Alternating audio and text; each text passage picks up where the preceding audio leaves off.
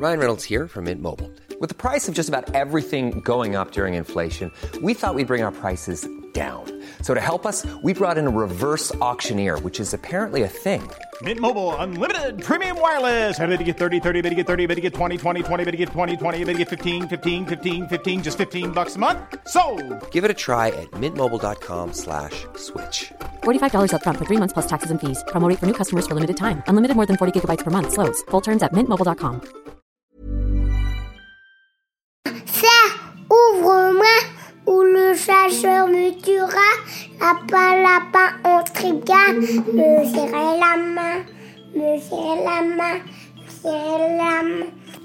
Lui, c'est mon petit garçon. Il vous a probablement fait craquer avec sa petite chanson. Moi, je suis Shane Love, une maman solo qui a décidé de partir à la rencontre des femmes du monde pour parler sans filtre de la maternité. Alors bienvenue à vous dans le tourbillon, le podcast qui parle de la maternité, la vraie, loin des filtres Instagram. Aujourd'hui, c'est la journée de la ménopause et comme ce sujet n'a pas encore été abordé dans le podcast, je me suis dit que c'était une bonne occasion de le faire à travers l'histoire de Sophie. Sophie a eu ses règles vers l'âge de 10 ans et si les femmes de sa famille lui expliquent que désormais elle peut avoir des enfants, il n'y aura pas plus de transmission sur ce sujet féminin hautement tabou.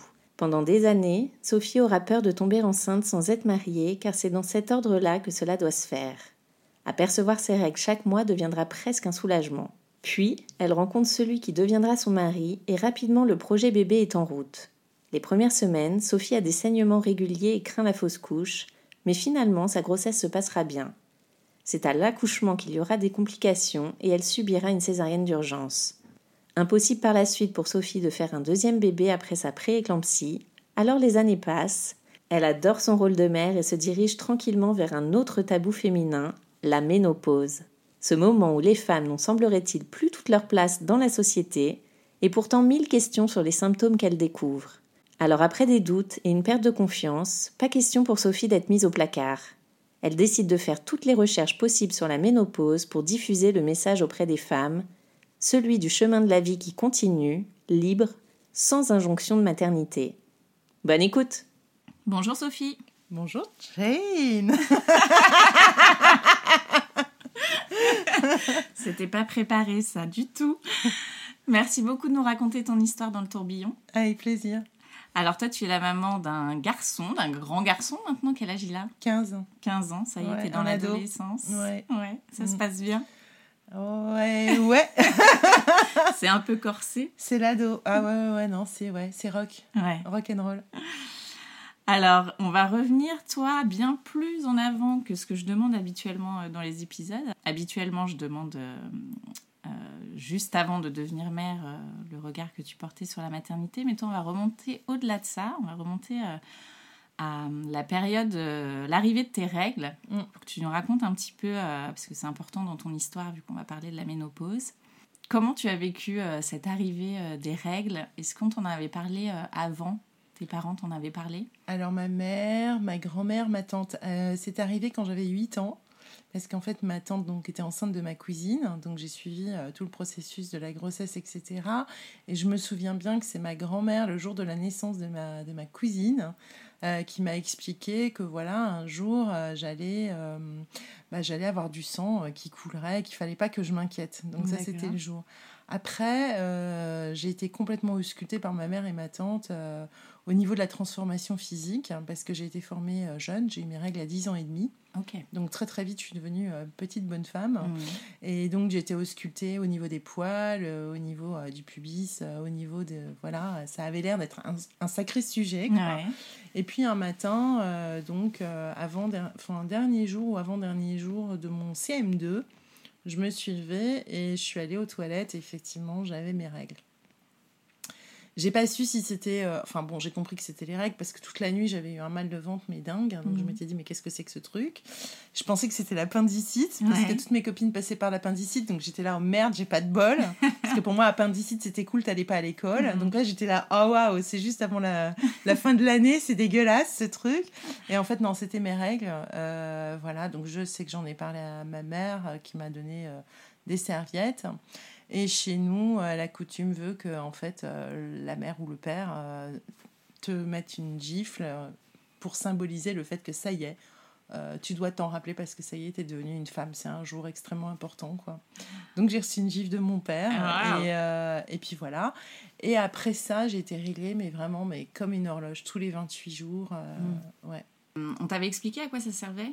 Enfin, quel changement ça allait apporter à J'ai compris corps que c'était quand même que je pouvais avoir des bébés, Ouais. puisque c'était le jour de la naissance de ma petite cousine, enfin de ma cousine, je dis petite parce qu'elle était bébé, quoi, euh, de ma cousine, qu'on m'a, on m'a bien expliqué, oui. Et puis je me souviens que euh, quand j'avais 5 ans ou 6 ans, j'étais fascinée, moi, par la naissance. Donc j'avais reçu un bouquin où euh, on voyait vraiment le bébé naître. etc. Moi, la naissance, vraiment, c'était, Ouais. c'était un truc qui me et qui continue hein, à, me, à, me, à me retourner le cerveau carrément. Je trouve ça dingue comme, euh, comme truc. Et du coup, oui, j'avais compris que c'était ça. Oui. Ouais. Et alors, comment t'as vécu euh, ce premier jour, euh, cette claque euh, Bah, euh, ça, je sais que je suis allée à l'école. Mhm. Bon, j'en ai parlé à personne parce que j'ai pas dit à mes copines coucou, j'ai mes règles. Parce que en revanche, je j'avais pas de vocabulaire pour ça particulièrement. Je, je pense que j'avais pas trop associé le truc. Mhm. C'est venu un mois après, quand même, l'histoire, quand j'étais en vacances avec ma copine Marianne, qui était bien plus âgée que moi, et que j'avais de nouveau mes règles. Et alors, Marianne, qui était mais dégourdie, dévergondée, tout ce qu'on peut, m'a dit bouge pas, tu vas pas t'emmerder avec tes serviettes périodiques, je vais te filer un tampon. Donc, moi, je disais, mais c'est de quoi elle me parle, quoi.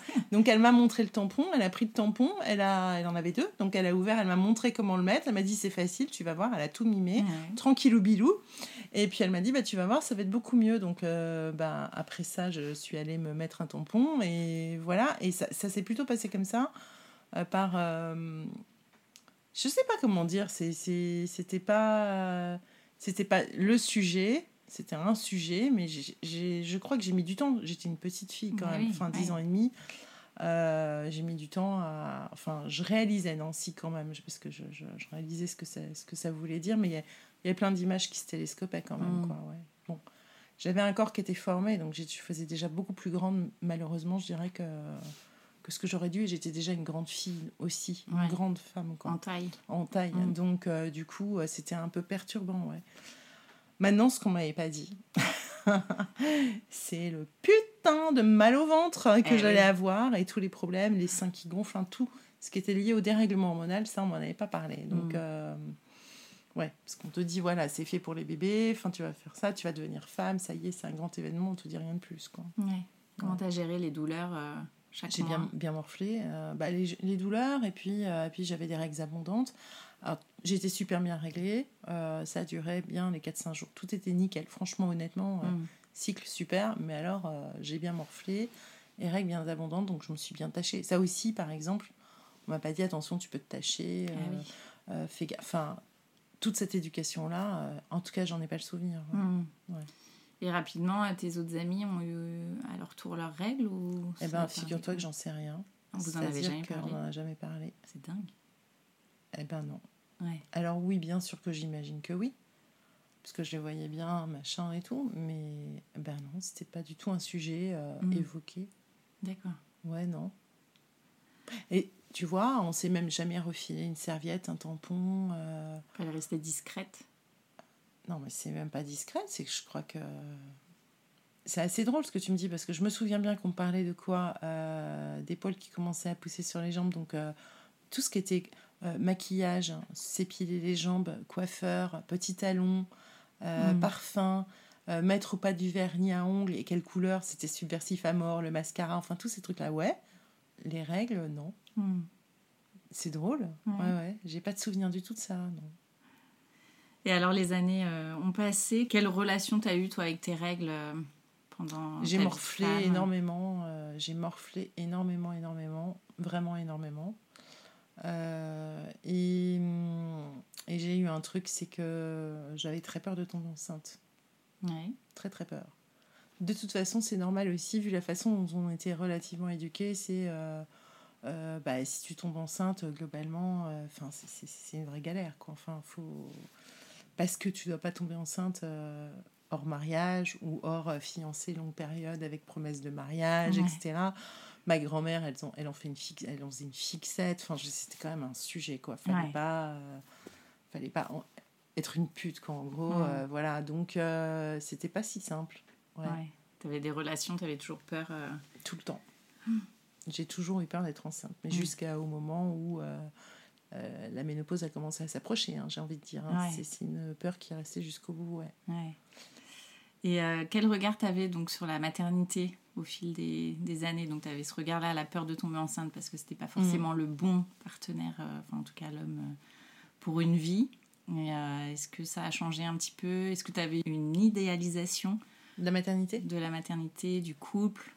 Oui, euh, bah, bien sûr. Euh, bon, moi, j'ai mis du temps, hein, puisque j'ai eu mon fils à 38 ans et demi. Mm. Euh, et je... Alors, pour moi, la maternité, c'était sacré. Ouais. Donc, pour être mère, il fallait vraiment être prête et pouvoir apporter tout ce qu'il fallait à l'enfant.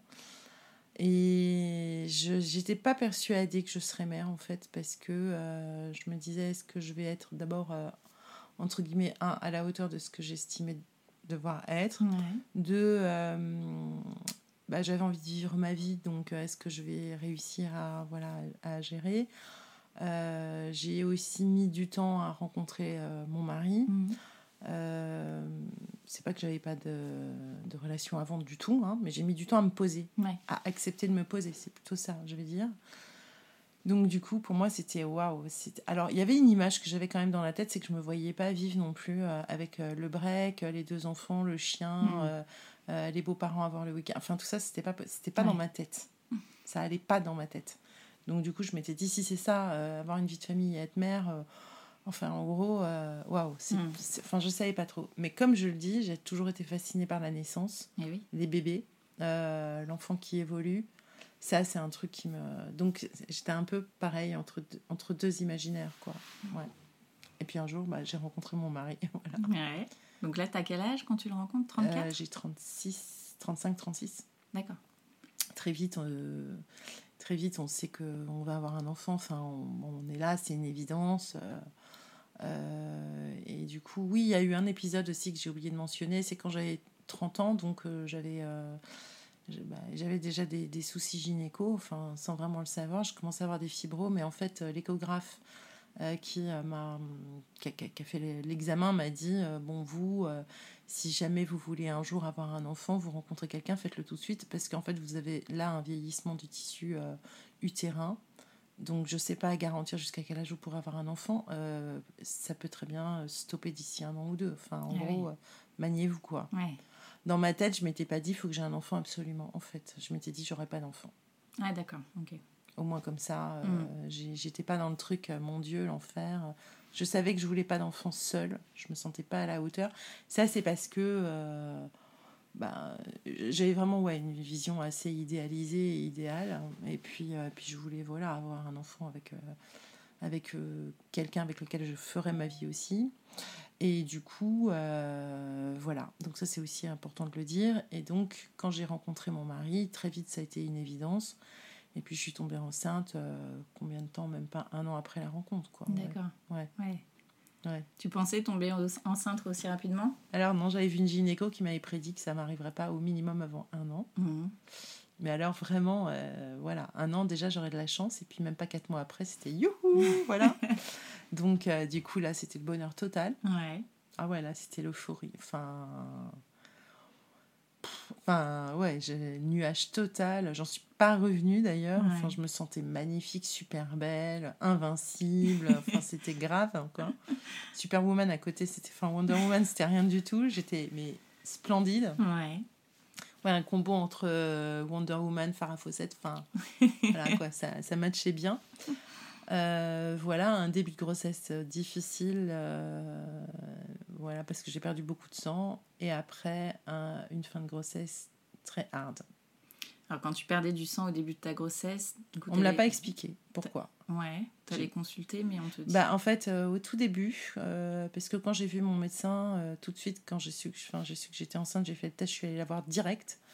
Et elle m'a dit, écoute, à ton âge, c'est toujours une question, parce que j'étais dans une grossesse gériatrique, entre guillemets, hein, Ah 37 ans et demi, euh, bah Mm. ouais, euh, voilà, on commence à te dire, euh, bientôt 38, à ma fille, première grossesse, bon, Ouais. t'accroches pas, te fais pas Ah d'illusions, tu vas faire une fausse couche. Donc quand j'ai commencé à perdre du sang trois jours après, elle m'a prévenue, elle m'a dit, bah voilà, c'est ce que je t'avais dit, t'accroches pas. et si jamais ça part, bah, voilà ce qu'il faut faire. Et si ça va pas, tu vas aux urgences, etc. J'habite à côté d'un hôpital, donc elle m'a dit voilà quoi faire. Et en fait, euh, quelque part, je me suis accrochée, je suis restée allongée, etc. Et puis dix jours après, rebelote, j'ai perdu du sang, pas mal de sang.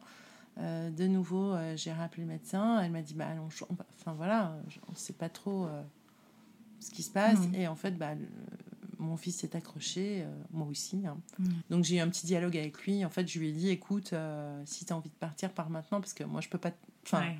Je joue pas les montagnes russes parce que là, moi, je suis déjà folle de toi. Donc, euh, soit tu t'en vas, soit voilà, parce que là, moi, je peux pas. Et tout en sachant que je m'étais dit, waouh, est-ce que j'aurais le. rec- Enfin, j'avais vraiment l'impression de perdre quelqu'un déjà. C'était surprenant. Mm. Enfin, énorme comme sensation. Et, et puis, bah voilà, il est resté. Donc. Mais j'ai mais j'ai fait gaffe toute la grossesse. Hein. J'ai pas voyagé, je faisais attention à tout. Ouais, j'ai tout refusé. Ouais. Donc un peu stressant quand même. euh. Non, c'était pas un stress. Je, je, je m'en occupais bien. Mm. J'étais en relation avec lui, je, je savais que je devais m'en occuper. Enfin, il s'était accroché, c'était canon. euh, et c'était vraiment un moment euh, à soi, à nous, quoi, Ouais. euh, particulier, mais où j'étais en charge d'eux, quoi. Mhm. Voilà. Et tu disais que la fin de ta grossesse avait été périlleuse aussi? Bah ouais, l'horreur. donc là, on arrive à pratiquement bah, le début des neuf mois, pile le jour des neuf mois, enfin un peu, un peu avant. hein. Mm. donc 8 mois et demi, où euh, je commence à sentir des, des douleurs dans le dos et des douleurs un peu dans le bas-ventre. J'avais commencé à regarder mon, il est là, mon Laurence Pernou, euh, et qui mentionnait l'idée d'un faux travail. Donc je me suis dit, si ça se trouve, c'est ça. J'ai pas eu de chance parce qu'en fait, au niveau de la maternité, normalement, il y a un suivi tous les mois pour faire le, voilà, ce suivi. Et entre le mois, j'ai accouché au mois. Normalement, je devais accoucher en juin, mi-juin. Euh, et euh, le mois d'avril, euh, il n'y avait pas de suivi. Enfin, ils étaient débordés. Donc, j'ai sauté un mois, un, deux mois de suivi. Pendant ce temps-là, j'ai gonflé, j'étais carrément mal. Et quand je suis arrivée pour la consultation, le, bah, le jour où je rentrais vraiment dans le neuvième mois, là, la sage-femme m'a dit, j'avais vraiment tous les symptômes de ce qui m'est arrivé. hein. Mm. Mais elle m'a dit non, non, vous êtes stressée parce que manque de bol, elle a pris ma tension artérielle qui était normale. Et elle m'a dit non, non, vous êtes stressée, reposez-vous, vous inquiétez pas, tout va bien se passer. Euh, nos soussailles. Et puis, euh, j'ai vu l'anesthésiste pour préparer la péridurale, etc. Je bossais encore. J'avais en fait mon client euh, qui m'attendait dans, la, dans le café d'à côté de l'hôpital pour continuer les réunions de travail. Après ça, Euh, je suis rentrée me coucher et puis euh, deux, trois jours après, euh, j'ai appelé une de mes copines en disant écoute, ça va pas. Je- vraiment, j'ai une impression bizarre, quoi. Et là, elle m'a dit écoute, si, si vraiment tu te sens pas bien, j'étais épuisée, ça, Mm. tu, tu vas à l'hôpital et puis tu verras bien. Et puis, bah, je suis jamais ressortie. En fait, j'ai fait une pré-éclampsie. Euh, et une complication de la prééclampsie, j'ai fait un HELP syndrome. Euh, alors pour expliquer, il faudrait avoir un gynéco, mais en fait c'est un, c'est, vraiment un, je dirais le placenta. euh, Enfin c'est, un dysfonctionnement du placenta, mais euh, la conséquence de ça, c'est que en fait on a on a euh, les reins qui peuvent commencer à se bloquer, donc euh, bah, on, on prend de l'eau. Moi j'avais fait de l'œdème, etc. Et puis enfin, ça peut finir quand même en hémorragie. euh, Ouais.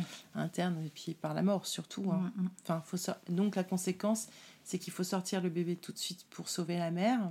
La mère n'est pas sauvée pour autant pendant au moins huit jours. Euh, ça peut intervenir bien plus tôt. Ça, ça- ça a un risque d'intervention euh, à, à partir de, de la 20e semaine.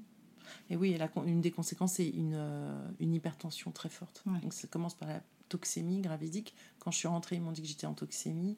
Suite à ça, ils m'ont dit prééclampsie, ils sont venus me chercher parce que j'étais en syndrome. Et là, je suis partie accoucher. euh, voilà, ils ont essayé de le, de le déclencher. Ça n'a pas fonctionné, mais très vite, ça a été anesthésie générale euh, pour sortir l'enfant parce que bah, Par césarienne, du par coup. césarienne, parce que bah, on était en galère, moi très en galère, et mon fils euh, commençait à avoir un rythme cardiaque qui baissait, donc il fallait aller en urgence, euh, Ouais. évacuer les troupes. Voilà. Comment t'as vécu, toi, cette césarienne d'urgence? Trauma total, parce que enfin, moi j'étais sûre que j'allais mourir, Mm. parce que bah, le truc, c'est que tu sens l'urgence.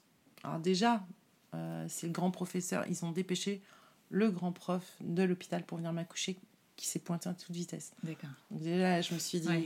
ça pue. Après, tu vois les mecs qui te. Parce que bon, ils m'ont- balancé du, du brancard, enfin, ils m'ont mis du brancard à la, à la table. Euh, et tu sens les regards, en fait. Il n'y a pas un mot, hein, très peu. Mm. Mais tu sens les regards, les gestes, etc. Et tu sais qu'il faut aller vite. Ils sont installés avec le champ pour pouvoir ouvrir. Et en fait, euh, ils m'avaient quand même fait la péridurale. Mais moi, pendant la péridurale, j'étais sûre que de toute façon, ça servait à rien. Je leur ai dit, mais je sais que ça sert à rien. Et comme je suis très résistante à l'anesthésie, quand ils ont commencé à ouvrir, j'ai senti. Donc je leur ai dit, euh, allez-y, parce que moi, je savais que c'était une question de minutes. hein. Enfin, j'ai dit, c'est pas grave. Ils m'ont dit, vous inquiétez pas, on va vous endormir. Et après, j'ai lâché, euh, lâché prise. Mais euh, en fait, j'ai prié juste avant de, avant de partir, quoi, puisque mon père est décédé. J'ai dit à papa, écoute, euh, si tu dois, enfin, sauve mon fils, parce que lui, il a toute sa vie. de- Moi, j'ai fait, enfin, mais sauve mon fils. Et je, savais, je pensais que c'était fini. Donc. Je suis partie en pensant que c'était fini. Mm. Voilà. Donc, euh, le réveil, euh, ben oui, j'ai, ben, là, il y avait mon fils qui était dans les bras de, de mon mari. Je crois que j'ai halluciné complet. je l'ai regardé. C'est drôle, hein, c'est parce que là, du coup, bah, c'était la première rencontre. Donc, euh, je, je l'ai regardé.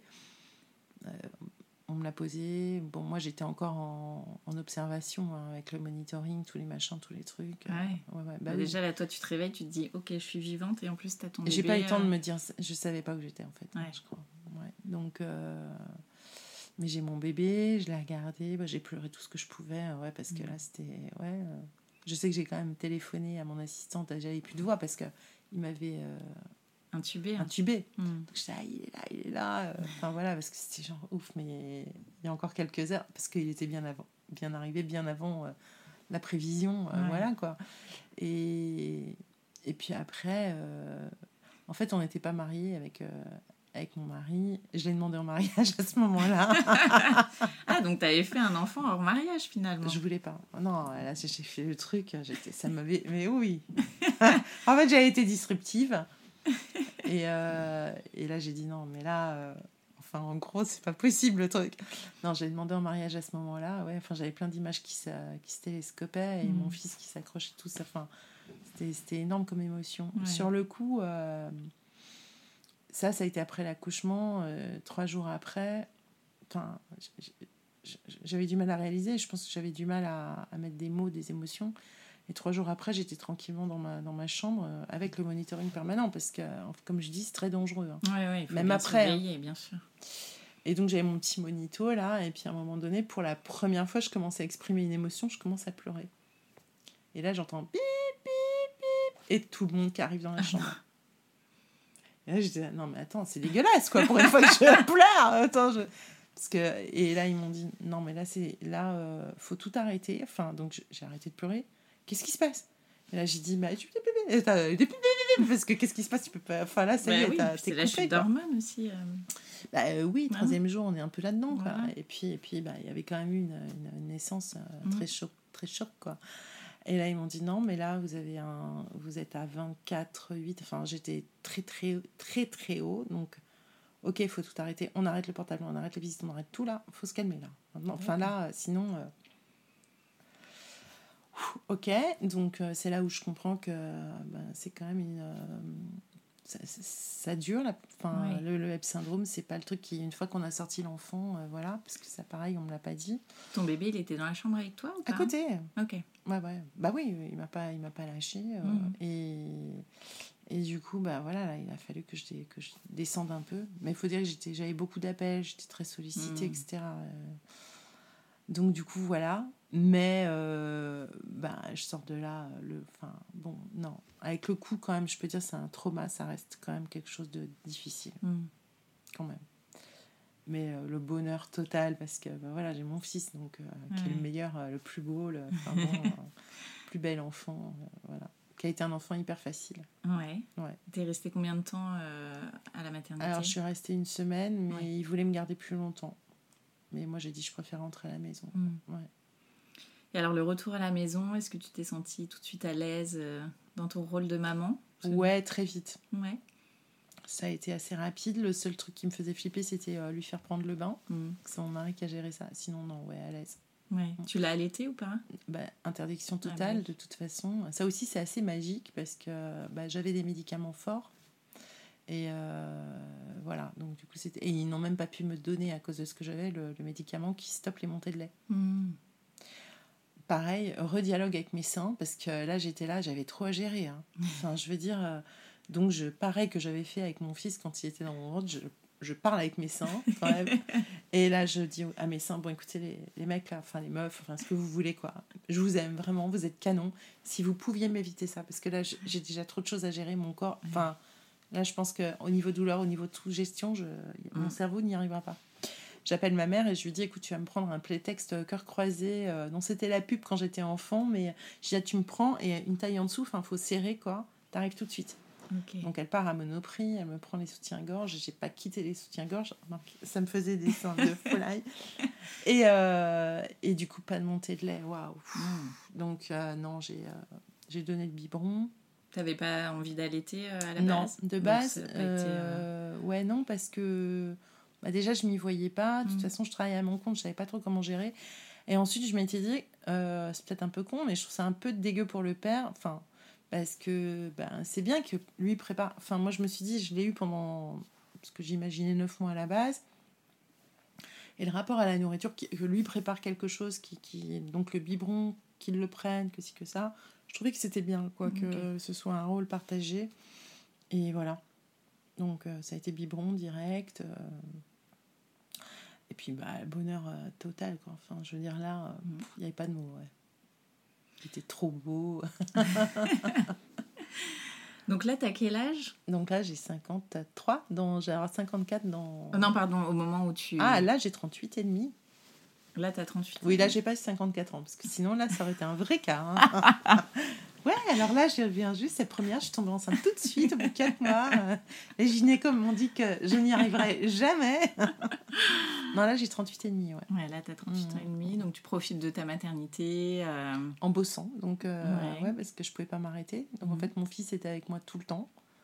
euh, dans le taxi, je le changeais dans les, sur les tables de café. Enfin, non, il y a, ouais, on a, on a bourlingué. Ouais. Mais ouais, c'était euh, l'apothéose. Enfin, franchement, honnêtement, c'est un grand amour. Quoi. Ouais. Ouais. Et alors, quand les années passent, est-ce que tu as un projet de faire un deuxième bébé? Toi, Même t'en- pas la... bah, justement, quand je te parle de la peur de grossesse, Ouais.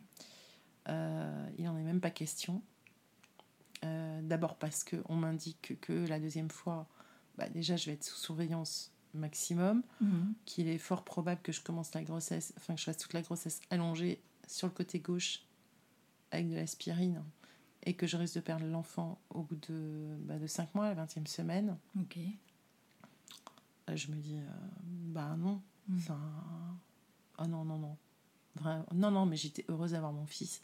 Non, mais c'est déjà tellement un, un- un miracle. Mhm. Je suis plus, euh, je remercie pour mon miracle, quoi. Je me dis, euh, voilà, euh, on est là tous les deux. euh, c'est- Enfin, on a été sauvés des eaux, clairement, c'est le cas de le dire. Mhm. Euh, donc, euh, non, je ne vais pas retenter l'histoire. Alors, j'avais une gynécologue qui euh, me disait, parce que je prenais une pilule microdosée, qu'il fallait que je fasse bien attention à la prendre toutes les trois heures, qui a essayé de me changer de pilule en me disant que bah, là, j'allais pouvoir avoir un temps. c'était une pilule dernière génération, un, temps plus, plus long, quoi. Et, à un moment donné, elle me dit, parce que bon, vous vous rendez compte, si, si vous risquez de tomber enceinte, etc. euh, parce qu'elle m'a dit, vous savez, euh, moi, c'est arrivé à une de mes, de mes patientes, etc. 42 ans et tout.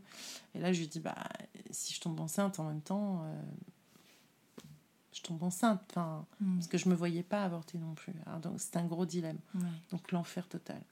J'ai flippé. Là, j'ai flippé, ouais. Je me suis dit, si je tombe enceinte, comment je gère? Ouais, ça a dû être la pression pendant les rapports. Ah ouais, ouais, ouais. Oui. Je... Ouais, ouais. La, la pilule, j'étais, euh, je faisais super attention. euh, j'ai, ouais, vraiment peur. ouais. mhm. Parce que là, c'était pas le risque de tomber enceinte, genre, euh, hop, c'est, je savais que je, je, je n'avorterais pas. Je, je, je me voyais pas du tout avorter. Je me voyais pas en avoir un deuxième. Et même dans l'organisation, par rapport à tout le travail que j'ai, etc., et voir déjà comment c'était dur de, de gérer Joe, enfin, vraiment de tout gérer, je me suis dit, je vais péter les plombs. Enfin, Mhm. là, euh, ouais. Ouais. Donc, euh, ouais, c'est, assez bizarre hein, comme sentiment. Mhm. Ouais. Donc ça, ça a duré pendant combien de temps euh Bah longtemps, parce ouais. que euh, finalement, jusqu'au moment où j'ai eu 47, je dois dire d'ailleurs que quand j'étais enceinte et que j'ai pas eu mes règles, j'étais contente. Ouais. Voilà. Je, je les retrouvais pas, c'était cool. Je, ça m'a pas manqué. hein, Ouais. Euh, donc 47 ans, 46-47, là je commence à avoir des trucs un peu bizarres, euh, des, des règles marron foncé, voire noir, enfin vraiment très foncées qui arrivent en milieu de cycle, donc inattendues, et puis des douleurs euh, au niveau du ventre terribles, et puis d'un coup je me mets à saigner, saigner, ça s'arrête pas. Donc là je vais voir le gynéco en disant c'est bizarre, enfin Mhm. c'est pas normal. Et pourtant, les cycles restaient réguliers, mais en même temps, j'étais sous pilule. Donc euh, voilà, Oui. com- complicado. hein. Et là, euh, le gynéco me dit bon, euh, il y a un risque de cancer de l'endomètre, là, parce qu'il regarde l'endomètre. L'endomètre était épaissi bien, bien plus qu'il n'aurait dû. L'endomètre, c'est la muqueuse, enfin, ce qui, ce qui recouvre, la, je dirais, la, la paroi utérine. Et du coup, euh, il me dit bon, déjà, je vais, je vais vous mettre sous une autre pilule, enfin, etc. Une et deux. On va voir ce qui se passe. Rien ne change. Donc là, il me dit bon, on va faire une biopsie parce que là, faut, voilà, on curette aussi, on va cureter. Et normalement, vous devriez plus saigner, ça devrait aller. Bon, là, il fait tout ça. Biopsie, heureusement, tout va bien. En revanche, le curetage, ben, ça continue de saigner. Donc là, il me dit euh, normalement, on devrait passer à l'hystérectomie. Parce que là, là, je vois pas comment on peut gérer le truc. Mais comme je suis à mon compte, je lui fais euh, ça pue parce que là, j'ai pas le temps de m'arrêter. hein. Je veux Mhm. dire. euh, Et là, il me dit bon, bah, on a une solution, c'est la ménopause artificielle. Donc je dis bah, ok, banco. Enfin, moi, euh, c'est une piqûre. hein. Pour moi, c'est juste une piqûre. Donc, Mhm. euh, donc voilà. Et j'associe pas ça pareil à la ménopause parce que finalement, je me rends compte en, en parlant avec toi que il y a plein d'images qui sont venues au moment des règles. Enfin, tu vois, c'est- j'associe pas les choses. Bon, il me fait l'ordonnance et puis je vais tranquillou voir l'infirmière et puis elle me fait la petite piqûre et puis voilà quoi. Je sais quand même que j'ai écrit dans mon carnet que c'était le premier jour du reste de ma vie parce que en fait il m'avait dit euh, vu votre âge, 48, 47 ans, euh, vous n'allez pas tarder à être ménopausée donc de toute façon si ça fonctionne je vais garder le traitement jusqu'à la fin puis jusqu'au jour où vous serez ménopausée quoi. Donc pour moi ça y est c'était fini, j'avais plus mes règles. Est-ce que tu avais déjà euh, entendu parler de la ménopause? Non. Ouais. Non. Que- comment ça. Je connaissais le mot. Oui. mais j'avais rien, pas une image. Le mot n'évoquait ni son, ni odeur, ni image, rien. Rien dans ma famille, que dalle, rien de chez rien. Bah oui. Et quand on te dit, on te parle de ménopause, comment Je tu- sais que c'est la fin des règles pour moi. Oui. C'est tout ce que et, et la fin de bah, quelque part c'était une libération parce que t'es plus t'as plus tes règles, t'es plus enceinte. Je m'étais dit j'aurais plus mal au ventre. Donc je m'étais enfin dans ma tête c'était ça. Donc euh, Oui. globalement euh, coolos. Donc j'ai j'ai rien de plus. Ouais. Et avec le rapport à l'âge, comment tu. Non, bah j'associe pas ça à l'âge du tout parce que pour moi c'est gynécologique. Hmm. Enfin, dans ce moment-là, euh, tu sais déjà l'âge, mon curseur a bougé parce qu'à partir du moment où j'ai eu mon fils à 38 ans et demi, Ouais. ça veut dire que par exemple quand je, je l'amenais à la crèche, puis à la maternelle, à l'école, etc., j'étais avec des femmes euh, qui avaient mon âge, mais des femmes aussi beaucoup plus jeunes, mais j'étais une jeune maman. Hmm. Donc dans ma tête, j'étais une jeune maman, ce qui était vrai, euh, plutôt jeune aussi dans, dans ma manière de, de voir les choses, de vivre, d'être dans la vie. Donc euh, pour moi, l'âge n'existait pas. Dans Mhm. l'histoire, euh, c'est bizarre, mais enfin, tu vois, il n'y avait pas d'association. La seule chose, c'est que il y avait quand même une association autour de moi. C'est-à-dire que euh, bah, ça y est, je, je commençais à avoir. Moi, j'ai assumé mes cheveux euh, poivre et sel, euh, même avant Sophie Fontanelle, je crois, ou même ouais, au même moment. Et je commençais dans mon milieu professionnel à visiblement ne plus savoir toucher les millennials. hein. Euh, donc, euh, j'étais plus trop intéressante. Donc, euh, en fait, l'âge, on me le faisait sentir. C'est Mm. pas moi qui le sentais, c'était vraiment la vision du dehors. Donc, je te dis, je sors de chez l'infirmière, tranquille au bilou, puis je m'installe dans le salon, je bosse tranquille. 15 jours après, je me retrouve sur le canapé blanc que tu as vu euh, dans le salon, parce que rien n'a bougé, on n'a pas eu le temps de changer le canapé depuis, euh, dans un état mais euh, proche de l'Ohio. Ouais. Donc euh, complètement recroquevillé, mal partout, même mal dans le cœur, une sécheresse vaginale au plus haut point, euh, des bouffées de chaleur qui commençaient à arriver. Alors elles étaient assez comiques parce que chez moi elles n'arrivaient pas sur le devant. En général c'est le devant.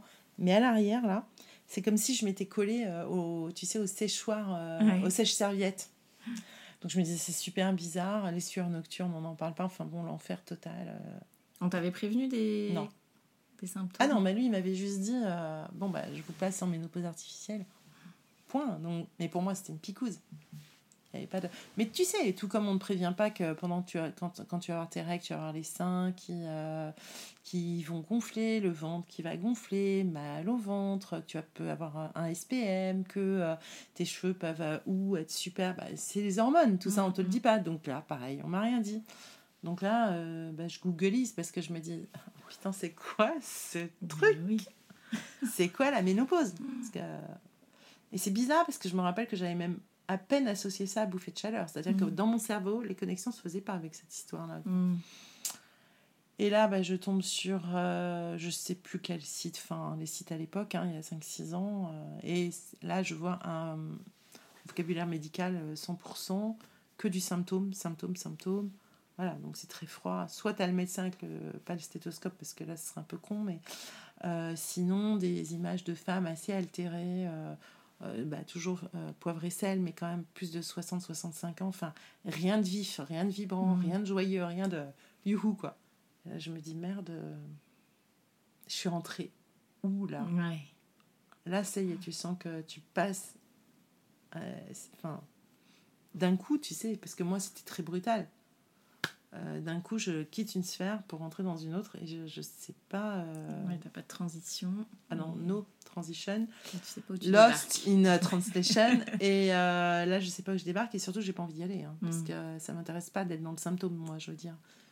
Donc, euh, oui, de n'être que symptôme, j'entends Ouais. par là. Et c'est 24 heures sur 24 c'est- ou Ouais, ouais, j'étais, moi, j'étais vraiment. J'ai eu des effets indésirables. Alors, le, mieux, le clou du clou, quand même. Parce que si le traitement avait marché, ça aurait été super. Mais effet indésirable maximum et je me remets à saigner. Ah oui, d'accord. Donc là, j'appelle le gynéco, je lui dis euh, Bon, écoutez, euh, c'est bien, mais d'abord, un, ça marche pas. Et de deux, je suis allée voir le médecin traitant d'abord en disant J'ai très mal dans le cœur. Donc le médecin a dit De toute façon, il ne faudra jamais refaire une deuxième piqûre. Mm. C'est impossible. On a vérifié que j'avais pas une crise cardiaque ou autre, hein, mais il m'a dit non, Ah ouais. euh, on fera jamais, faux, jamais refaire ça. Donc déjà, ça c'est occulté. Et euh, surtout, le traitement marche pas. Donc, euh, Retour à la case départ. et retour que bah, je reviens, euh, femme, euh, 47 ans avec ses règles, etc. Bon, là, le médecin me dit, bah, il n'y a pas d'autre solution que de faire l'hystérectomie, parce que j'ai pas de choix. Donc, on programme l'hystérectomie pour les grandes vacances, parce que c'est le seul moment où je peux m'arrêter. Donc, euh, voilà. Et sauf que là, je fais juste avant de faire l'hystérectomie une bronchite asthmatiforme bien comme il faut, donc impossibilité d'être anesthésiée, donc l'hystérectomie est reportée. Là, le médecin me dit reposez-vous, le gynéco, reposez-vous, passez les vacances, on verra bien. Et là, je ne sais pas par quelle magie, les cycles sont revenus normalement. Euh, J'ai arrêté de saigner euh, tout le long. Peut-être que c'était de voir la mer, j'en sais rien. Euh, et, et ma vie a repris son cours. Ça, ça a été ma première rencontre avec la ménopause. Elle a été tellement forte que j'ai enfin, ouais, là, j'ai reçu un peu comme l'accouchement, enfin, un truc preview maximum. Et là, j'ai commencé à écrire. Du coup, euh, je te montrerai les cahiers tout à l'heure. J'ai commencé à écrire un cahier, deux cahiers, trois cahiers. D'une part sur ce que j'avais ressenti d'abord, ensuite sur ce que j'avais vu sur ce site internet, et ensuite sur tout ce que ça m'évoquait. Donc tout ce que j'avais envie de rechercher, rechercher, rechercher. Et là, je me suis rendu compte que bah, je recherchais un maximum parce que ce qui était présenté sur les sites, euh, bah, globalement, c'était pas moi, c'était pas Ouais. ça, c'est pas ce que j'avais envie de lire, c'est pas ce que j'avais envie de faire, c'est voilà. Et comme conjointement au niveau du boulot, euh, je sentais que ma vie allait aussi tourner. J'entends que tout ce que j'avais fait avant, euh, ben, on me parlait des millennials, donc moi j'étais plus dans la... Enfin, C'était plus dans le coup, quoi. Ouais, c'était bizarre D'un parce coup, que moi je me sentais quand même toujours, pas millennials, mais avec un esprit millennials. Mm. Donc, enfin, j'arrivais pas à comprendre pourquoi il y avait une, une scission, mais on me faisait comprendre que j'étais peut-être dans le coup, mais de toute façon, toutes les choses euh, se mettaient en place autrement. Donc, Ouais. euh, euh, tout ce que j'avais créé n'était plus euh, d'actu, quoi. Donc là, je me suis dit, bon, ok, ben, break, Mm. et j'ai C'est fait dur, ça. Comment tu l'as vécu mal. hein. Bah oui. Bah là, j'ai eu l'impression vraiment, bah, un peu comme j'ai- quand j'ai eu la piqûre, le même choc. Tu, tu pleures ta vie passée, tu sais que c'est fini, c'est terminé. Tu dis une chose, c'est. euh, putain, ça a été aussi court que ça. Ouais. Parce que tu te rends pas compte que. Parce qu'on est tellement dans le rush, la vie passe vite. Et tu te dis, mais euh, surtout grand champ devant, je vais faire quoi maintenant? Euh, C'est là où grand champ devant, j'insiste sur le grand champ. Je me suis pas vue là pendant seulement 10 ans. J'ai vu au moins 40 ans devant moi, Ouais. grand chemin. So what? Ouais. So what? Donc euh, là, je me dis, euh, bon, il y a plusieurs possibilités. Bon, déjà, j'écris. euh, normalement, j'aurais dû avoir un projet d'écriture de, de livre à ce moment-là, qui ne s'est pas totalement réalisé. Soit bah, je repasse euh, un examen pour être prof de français ou autre, euh, au lycée ou au collège ou autre. Ouais, Enfin, grosse remise en question. Bah, et- En fait, euh, retour à ce que j'aimais vraiment déjà, Mhm. parce que ce que, j'ai- ce que j'aime, c'est écrire et enfin, j'ai jamais bougé de ça. Ouais. Mais comment je transforme, comment je continue, parce que ce what, je, je dois continuer à, à, à vivre, mais en tout cas, euh, ouais, je fais quoi?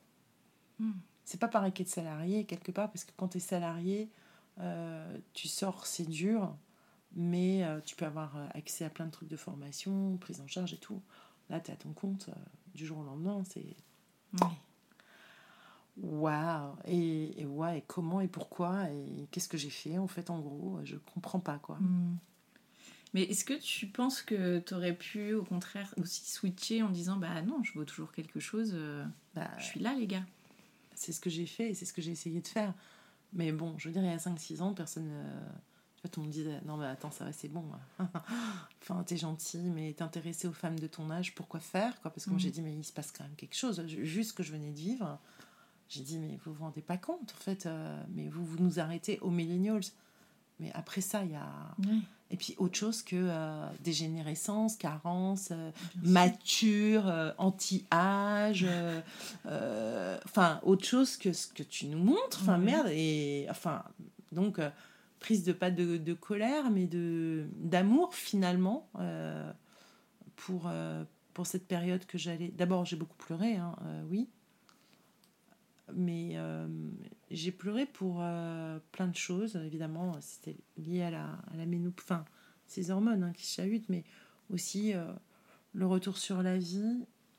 Et puis, comment tu fais pour, non pas pour égayer tout ça, mais pour éclairer tout ça et pour, pour dessiner ce nouveau champ?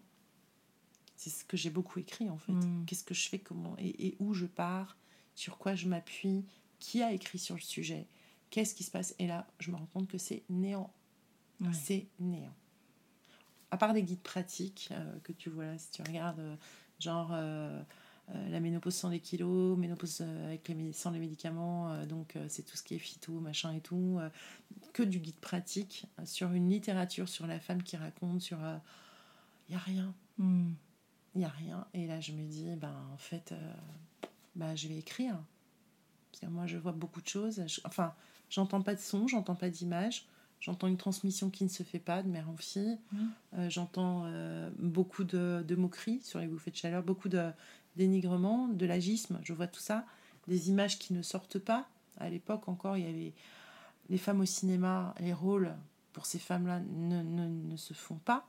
Euh, la femme à 50 ans, elle sort du champ, tu la retrouves à 60, 65 quand elle joue le rôle de grand-mère. Entre-temps, tu as l'impression qu'elle a plus d'existence. Mm, c'est vrai. Euh, bah, sur- dans les abribus, tu ne vois pas. Maintenant, tu commences. C'est Mhm. seulement maintenant. Mais il n'y avait, avait que dalle. Et là, je me suis dit, mais comment je fais pour euh, sentir, chercher euh, Parce que pour moi, c'était ça. Sentir, ce n'est pas que du symptôme. C'était sentir, chercher, être dans la vie, s'habiller, se nourrir, plein de choses. Mm. La preuve, la ménopause, ok, c'est un, un phénomène naturel, c'est interne, mais ça se voit aussi. Euh, T'as la peau qui commence à. euh, bah, c'est pas les rides là, c'est la peau qui s'assèche, etc. Euh, euh, une, une physionomie qui peut bouger, etc. Donc elle se voit autant et elle est perçue autour. Donc je me suis dit non, la, la façon dont elle est posée, pour moi, c'était pas juste. Ouais. Donc ça, ça a occupé euh, plus d'un an, un an et demi de ma vie, où j'ai pris deux petits... Deux, je dis petits parce que c'est mignon par rapport à ce que je, je- je faisais avant. C'était des, des clients de petite taille, mais super adorables, histoire d'avoir vraiment le minimum, parce qu'il fallait quand même que je paye les factures de base. Et à ne faire que chercher, chercher, chercher sur mes cahiers, quoi. Et là, tu es encore en transition, toi, tu pas ménopausée euh. Bah alors là, euh, je pensais je pensais l'être. Déjà, à force d'écrire sur la ménopause, pour moi, je suis en ménopause. et là, j'ai eu la curiosité, la curiosité de les voir revenir. Bon, ça faisait déjà pas mal de mois que je les avais plus, donc pour moi, c'était fini un peu. Et puis là, je suis allée faire le bilan euh, uritro, machin, là, pour voir où j'en étais au niveau du périnée, etc. Et le lendemain, mais alors 10 jours de saignement non-stop.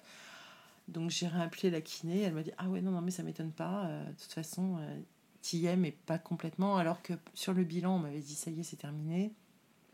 Donc il y avait encore un petit reste quelque part, mais quand même. Enfin là, j'ai 50, je vais avoir 54 ans.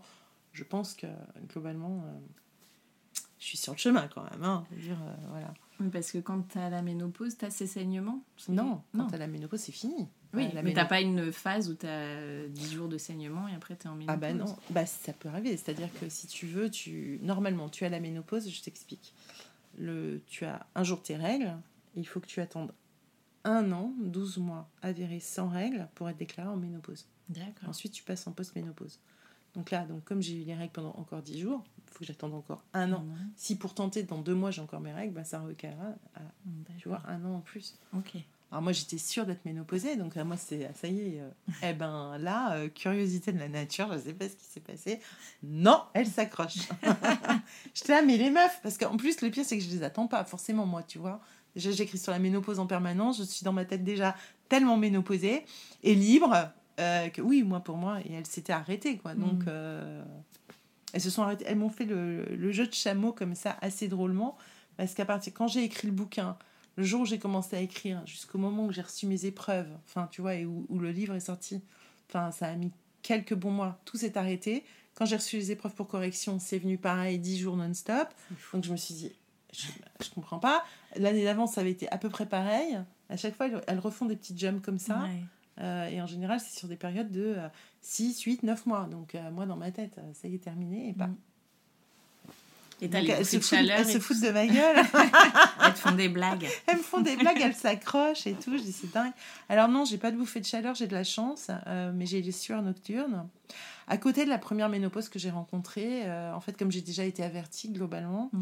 euh, j'ai beaucoup moins de symptômes. Hein. je dois mm. dire, franchement, honnêtement, c'est super facile entre guillemets. J'ai quand même une, une petite sécheresse, ouais, quand même, mais c'est vraiment pas énorme. En revanche, ce que j'ai, c'est des douleurs articulaires de la mort qui tue la physionomie qui a bougé, ouais, je le mm. sens. Euh, sans prendre de poids, mais la physionomie ouais, qui, qui bouge. Euh, l'humeur, la fatigue, euh, le cognitif, parce que j'ai, genre, c'est Dory, il y a des moments, je suis avec les post je sais plus où je suis, ouais, grosse fatigue, insomnie, quoi, enfin, tous ces, tous ces mm. trucs-là, ouais, je les ai, ouais, donc ça, c'est chiant, ouais. Et alors, qu'est-ce que tu as découvert sur la ménopause euh, dans toutes ces recherches, en, résumé, mais euh, que, oh là. que tu connaissais pas que, bah, Je connaissais rien déjà, donc comme je partais de zéro, euh, j'ai découvert 70 000 trucs. Ben, j'ai découvert qu'il faut aller bien au-delà du symptôme parce que c'est pas une histoire de symptômes. Comme je dis, pour moi, c'est une histoire d'une nouvelle féminité, d'un nouveau chapitre qui s'ouvre. J'ai découvert que j'ai découvert mon féminin au moment de la ménopause. Mhm. C'est ça qui est dingue. Parce que je me suis rendu compte que à chaque fois que j'allais voir, finalement, à chaque fois, ce que, ce que je raconte, à chaque fois que je, je me rends compte là en, te parlant, quand j'allais chez le gynéco ou tout ça, c'était toujours empreint de peur. Et la peur de tomber enceinte, et la peur de ci, la peur de ça. Jamais dans la compréhension de ce qu'était mon corps, de ce qui se passait, de l'hormone, j'en avais jamais entendu parler. Quand le gynécologue te parle de te mettre sous progestatif, sous ci, sous ça, globalement, à moins d'avoir été formée de savoir ce que c'est, t'en sais que dalle. Hein. Euh, je savais pas vraiment, euh, j'avais pas vraiment compris les cycles. Enfin, j'avais pas mis des mots sur, euh, sur tout le fonctionnement et sur qui j'étais. Voilà, ce que c'était que le féminin. Bah, la ménopause, ça m'a aidé vraiment déjà à prendre rendez-vous avec ce féminin. C'est pas rien. Bah, non. J'aurais aimé le faire beaucoup plus jeune, avec des termes beaux et rassurants parce que c'est magnifique. En fait, quand on comprend comment le cycle fonctionne, euh, comment le corps fonctionne, ce à quoi servent les hormones, bah, tu te dis putain, on est des vraies machines de guerre, c'est du délire total. Enfin, là, tu te dis, enfin, c'est. Magique. Enfin, franchement, euh, voilà. Et, et j'aurais eu cette même magie que quand j'ai euh, été enceinte et que quand j'ai vu mon fils naître et que j'ai vu que à partir finalement de rien, d'un moment et d'une rencontre d'un ovule et d'un spermatozoïde, euh, on faisait un être humain. Là, moi, j'en suis jamais revenue. Je pense que c'est ce qui me fascine avec la naissance, mais ça, c'est Mhm. quand même putain, la beauté, la, la magie du, du corps humain, quoi. Enfin, et de, enfin, de l'espèce, je veux dire. Ça, c'est phénoménal. Donc, ça, j'ai appris avec la ménopause. La deuxième chose que j'ai apprise aussi, c'est euh, du coup la liberté de m'envisager autrement. Mhm. Euh, et la liberté de m'envisager, mais tellement heureuse de ne pas avoir peur d'être enceinte. Donc libre, Ouais. vraiment libre. Libre et sans injonction pour moi, c'est-à-dire que pour une fois, on m'attendait plus sur euh, tu dois faire un enfant, tu dois te marier, tu dois rentrer dans les cases, tu dois nanana, tu dois répondre à ci. Là, d'un coup, j'avais quand même fait euh, un certain nombre de choses. Ça me fait dire autre chose derrière que la ménopause pour moi est une chance quand elle arrive au bon âge. Je vais dire ça après. Mais en tout cas, là, ouais, c'était la liberté d'être vraiment euh, moi-même à jouer maintenant tout mon terrain de jeu comme j'en avais envie. Euh, parce que je me suis dit, bah, finalement, avant que ce, bah, la naissance de ma cousine, quand j'avais 8 ans, même si je m'intéressais au phénomène de la naissance, parce qu'au moment où j'ai eu ma petite sœur, euh, bah, j'étais une petite fille avec son corps de petite fille et ses histoires de petite fille inconsciente, quoi, quelque part. Mhm. Et jusqu'au moment où je deviens femme et où là, bah, quand même, pendant 40 ans, on, te- on attend beaucoup de choses de toi. Là, je me suis dit, ménopausée, on n'attend plus rien. Ouais. Tu peux faire tout ce que tu veux. Que ce soit des conneries, de teindre les cheveux. Enfin, finalement, éclate-toi. Il n'y a plus d'attente. Mhm. Donc, euh, c'est un peu la liberté. Euh, la troisième chose, oui, que j'ai appris, c'est que la ménopause est une chance. Euh, quand tu as la chance de l'avoir à l'âge médian, 51 ans. Quelles que soient euh, les fluctuations que tu puisses avoir, euh, c'est une évolution. Un phénomène naturel, une évolution. Euh, et tu as la chance de la vivre. Euh, donc, je dis ça parce que, bah, d'une part, ça veut dire que je suis en vie. Parce que euh, j'ai déjà perdu des amis jeunes. Ouais. La deuxième chose, c'est que j'ai la chance de l'avoir à un âge médian normal. Enfin, là, maintenant, je suis même 54, alors moi, j'ai carrément de la chance. Parce qu'il y a des femmes qui l'ont beaucoup plus jeune. Ça s'appelle l'insuffisance ovarienne prématurée, qu'on appelle ménopause précoce. Voilà, euh, c'est encore c'est une pathologie, là, dans ces cas-là. Euh, je me dis, à 30 ans, euh, c'est une sacrée saloperie, c'est une pathologie. Donc, avoir la ménopause à, à mon âge, c'est une très grande chance. C'est enfin, je suis pleine de gratitude Mhm. d'avoir eu le temps finalement de, de vivre tout ça. La notion du temps est importante. C'est aussi une chance parce que là, tu te rends compte et c'est assez bizarre. Et pourtant, quand je te disais tout à l'heure que j'avais l'impression d'avoir un grand champ blanc vide et que je voyais rien devant, oui, parce que rien n'était enfin, parsemé, tu as quand même la notion que le temps euh, se rétrécit. Et pourtant, tu peux mourir à n'importe quel jour, donc tu sais jamais ce qui va Mhm. se passer. Mais là, je me suis dit, euh, ouais, gère tes priorités. Gère tes priorités, ma fille, parce que bah, tu sais pas voilà, ce, qui, ce qui va se passer. Moi, j'ai jamais eu la notion que ce serait la fin de ma vie sexuelle, que ce serait la fin de ma vie de femme, que ce serait ci, ça. Mais le regard ambiant fait que tu es obligé de te poser quand même toutes ces questions-là. En, en tout cas, de lutter contre ces idées-là. Et la dernière chance, parce que ouais, comme finalement je me place quand même plutôt sur le côté de la chance, de- du gain que de la perte. Mhm. J'ai pas l'impression d'avoir perdu grand chose parce que euh, comme j'ai jamais été une nana, euh, je suis ronde, donc je suis jamais rentrée dans les, dans les normes, Mhm. donc j'ai jamais dû, enfin, je dirais perdre une- un, un corps galbé, fuselé, machin, tout ça, ça a jamais. Enfin, oui, je suis, je suis, je suis galbée, fuselée, tout ce que tu veux, mais euh, c'est pas, euh, j'étais pas dans les normes, donc j'ai Mhm. pas l'impression d'avoir une perte folle euh, phénoménale.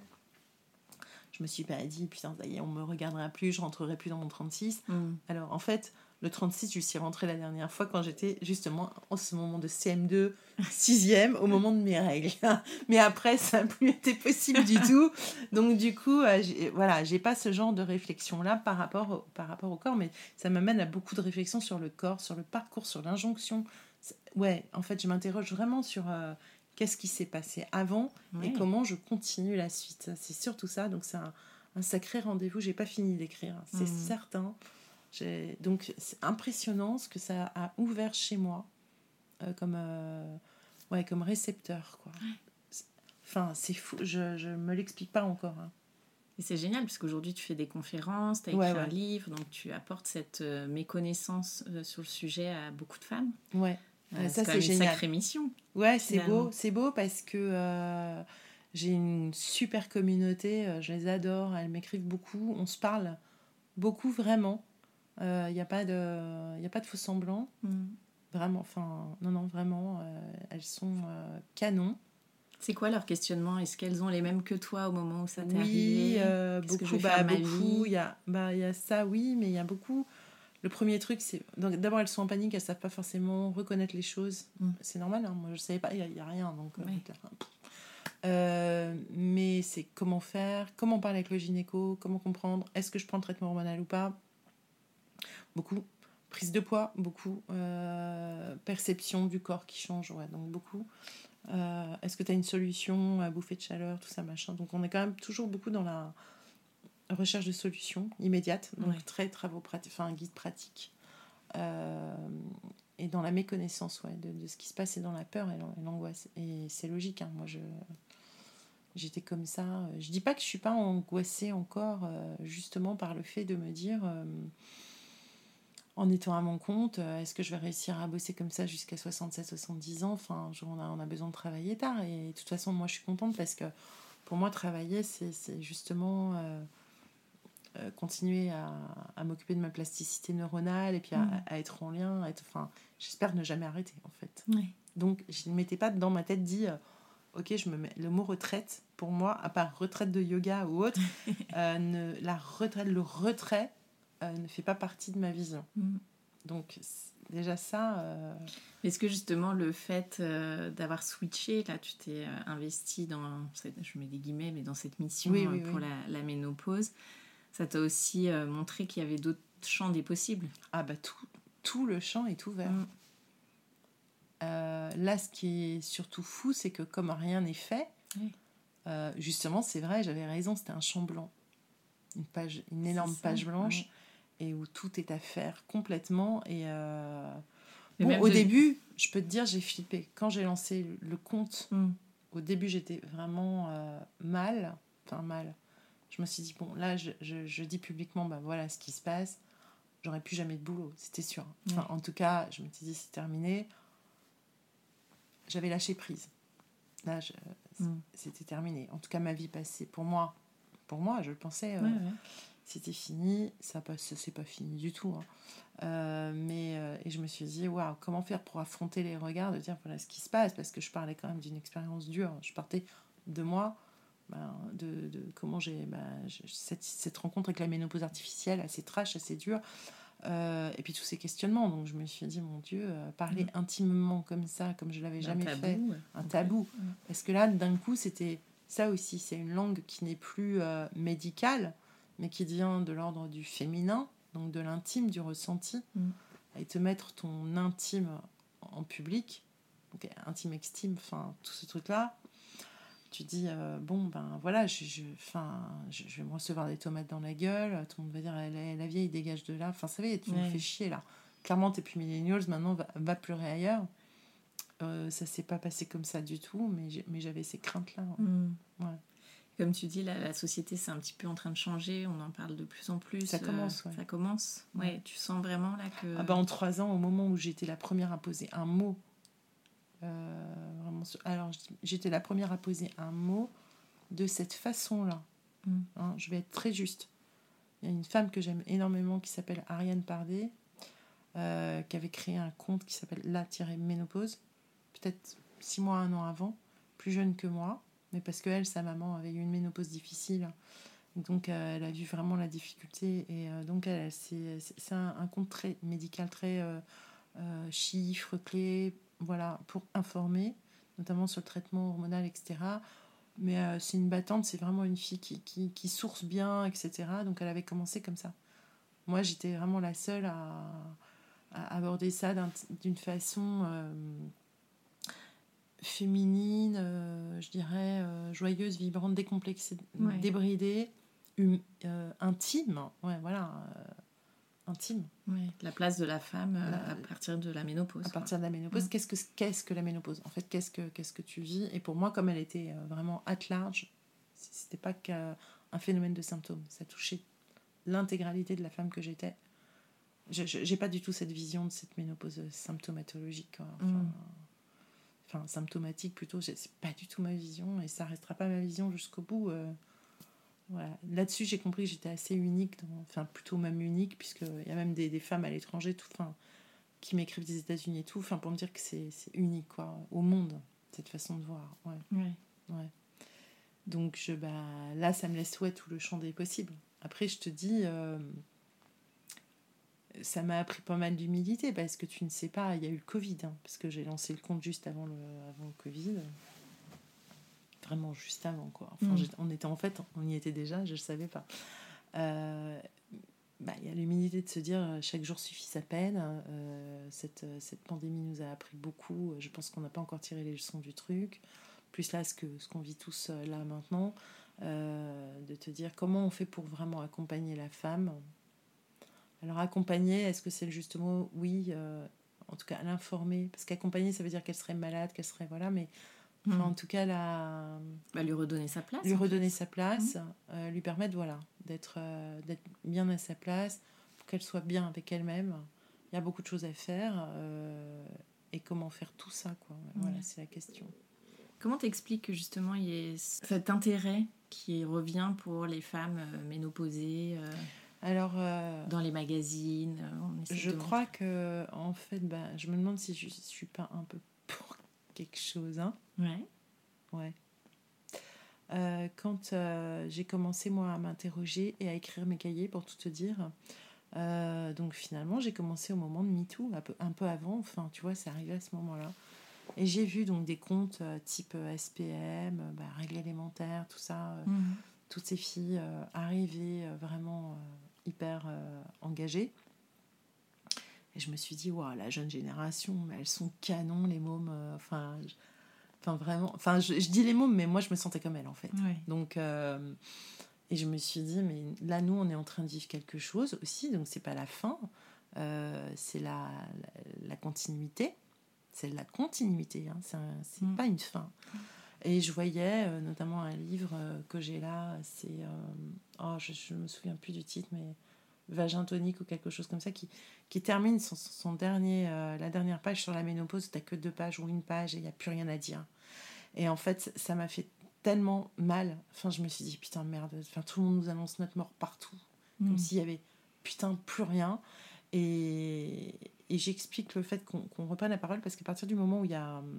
Enfin, les journalistes euh, reprennent la parole et les, et les médias sont en train de changer parce que c'est une prise de conscience, je pense, en plus mondiale que euh, nous, femmes de 50 ans, maintenant, on n'est plus dans la même prérogative que les femmes, même il y a encore 10-15 ans avant. L'espérance de vie allonge, s'est allongée, euh, on est de plus en plus. Enfin, on a le mort aux dents, quoi. Mhm. On n'a pas envie de s'arrêter là. Donc, du coup, je pense qu'on on- on se l'offre. On a envie de s'offrir cette permission de, bah, de continuer à vivre comme on en a envie. Euh, et, et les journalistes euh, avaient beaucoup de mal avec cette euh, notion-là, puisqu'on commence à aborder le, le- le non-jeunisme. On n'est plus dans le jeune, on n'est plus dans le jeune, on n'est plus dans le glam, on n'est plus dans le, la lumière, le glow, etc.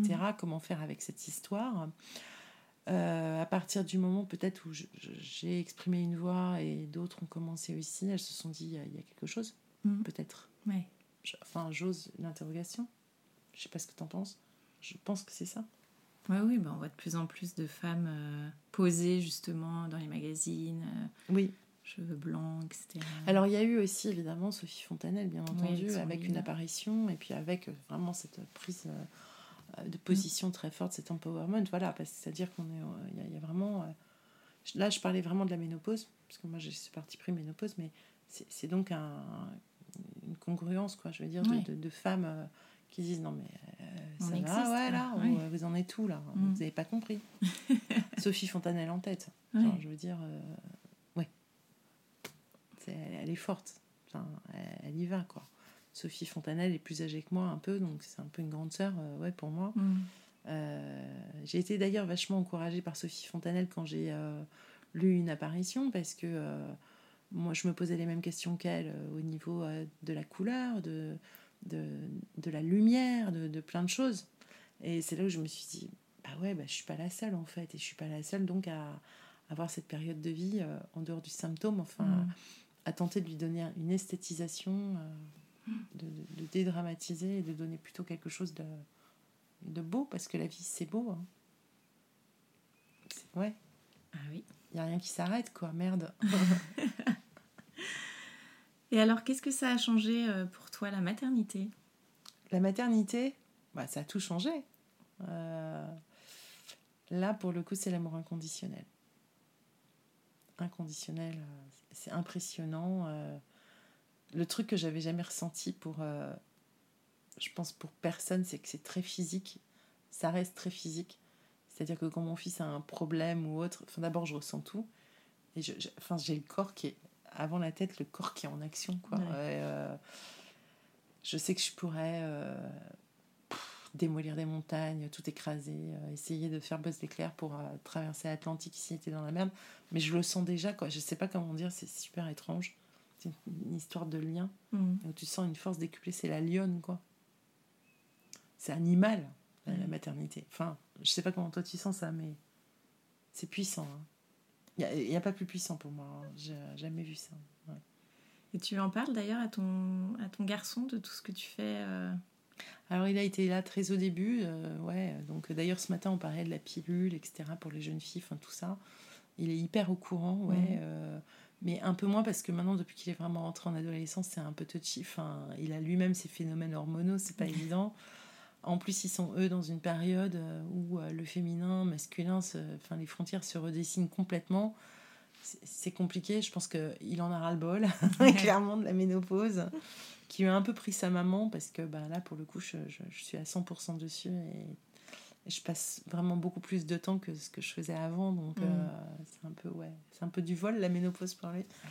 Mais c'était important pour toi de lui en parler en tant que, Bah, que mère d'un garçon et euh, Ça a été surtout super important ouais, de lui raconter déjà le corps, mais de lui raconter surtout toutes les recherches que je faisais, toutes les, toutes les découvertes que mon- qui, moi, me passionnaient, qui sont pas des, des découvertes, justement. euh, Je parle pas de gynécologie 100%, euh, non, c'est plutôt beaucoup des découvertes sur l'histoire, mhm. questionnement sur, sur l'homme, la femme, la vision, la construction, le fait de continuer, de ouais, plus euh, finalement, j'ai beaucoup parlé avec lui et, je enfin, il m'a accompagné sur euh, mes recherches sur Charles de Gardanne, donc le médecin qui a, qui a euh, créé ce mot en 1821 sur une recherche qui est palpitante et que j'ai pas terminée, donc j'ai encore beaucoup de choses à faire sur tout cet univers en fait, sur, les mots qu'on pose pas, sur des choses qu'on ressent. je crois que je abordé quand même aussi de manière vraiment plus large quoi. Mhm. Ouais. On va passer aux petites questions de fin d'épisode. Yes. C'est quoi pour toi être une maman parisienne? Hmm. Ah bah il y a deux points. C'est euh, être une maman qui bénéficie de plein de trucs, genre les musées, les voilà, là, tous les trucs cool. Mais euh, c'est une maman qui n'a pas forcément accès comme il le faudrait à la nature. Quel est ton endroit kids-friendly préféré à Paris? Euh, jardin d'acclimatation peut-être. Parce qu'il y a plus de ouais. Et quels sont tes projets rien que pour toi et ceux prévus en famille? Hmm. Rien que pour moi, c'est m'occuper de moi. Et urgemment. Prendre le temps de prendre ce rendez-vous, de, de- bah, d'entamer ce- l'ouverture d'un nouveau cahier qui serait là euh, rien que pour moi et prendre soin de mon corps. euh, vraiment, ouais. Euh, là, j'ai ces douleurs articulaires, tout ça, machin. Il faut que vraiment je prenne le temps de faire du sport tous les jours, sans culpabiliser parce que j'écris pas à ma communauté, parce que, enfin voilà, ça, ouais, urgent. Euh, en famille, bah, ça va être de passer euh, les- des bons moments pendant les vacances de la Toussaint. On sait pas où encore, mais on va être ensemble. Merci beaucoup Sophie. Merci à toi. Un grand merci d'avoir écouté le tourbillon et si cet épisode vous a plu, n'hésitez pas à mettre un avis sur votre application podcast et à en parler autour de vous. Cela m'aidera beaucoup. Et pour que l'on puisse échanger ensemble sur tous ces sujets de maternité, abonnez-vous au compte Instagram Le Tourbillon Podcast. Et moi, je vous donne rendez-vous mardi prochain pour un nouvel épisode qui parle de la maternité, la vraie.